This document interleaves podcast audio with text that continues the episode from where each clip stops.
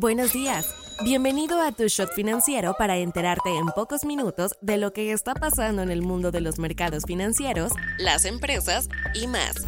Nos encuentras todas las mañanas, de lunes a viernes, en tu plataforma de streaming favorita. Esto es Tu Shot Financiero, un podcast de Business Drive traído a ti por Inventa. Hoy es jueves 9 de noviembre y estas son las noticias del día.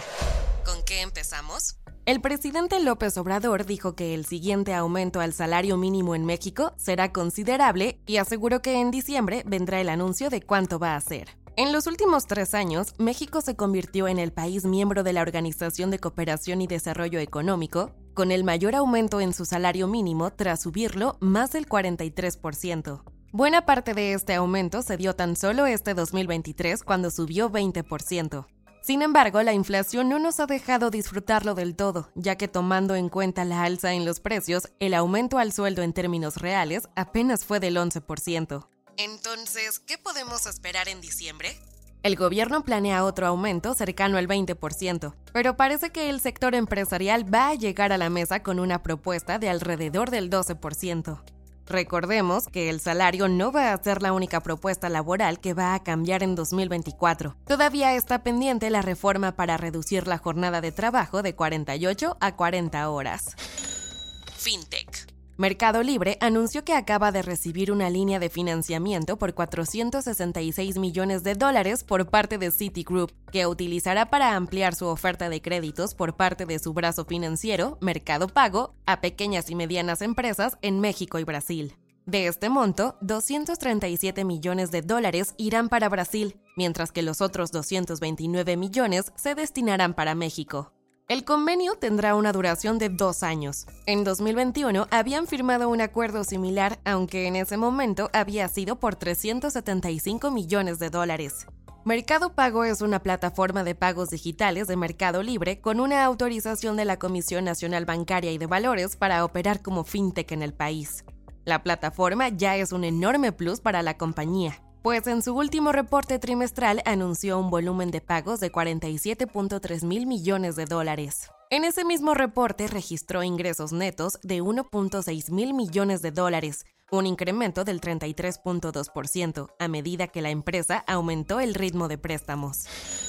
Inventa Financial Services es una empresa mexicana creada en el 2010 en la Ciudad de México con el propósito de brindarle a personas y empresas un respaldo financiero sólido para desarrollar sus proyectos empresariales, personales y o profesionales por medio de un trato personalizado y sin trámites complicados. No te vayas sin saber estas. México se mantuvo como el máximo socio comercial de Estados Unidos durante septiembre tras alcanzar los 67.100 millones de dólares entre importaciones y exportaciones. De acuerdo a la última encuesta de Citibanamex a analistas, se prevé una mayor expansión económica este año para México del 3.4%. El dato está por encima del 3.3%, estimado hace dos semanas.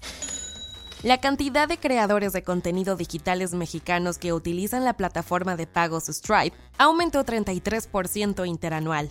De acuerdo a la compañía, los creadores digitales del país promedian ingresos mensuales de 1.100 dólares. Amazon está invirtiendo millones de dólares para desarrollar su propia inteligencia artificial conversacional y así competir con OpenAI y Google. De momento, la IA tiene el nombre código de Olympus. Cruise, una compañía de autos eléctricos propiedad de General Motors, anunció que retirará 950 vehículos sin conductor de las calles, después de un incidente donde uno de sus autos se detuvo encima de una persona que había sido atropellada por otro vehículo y la terminó arrastrando varios metros al tratar de orillarse.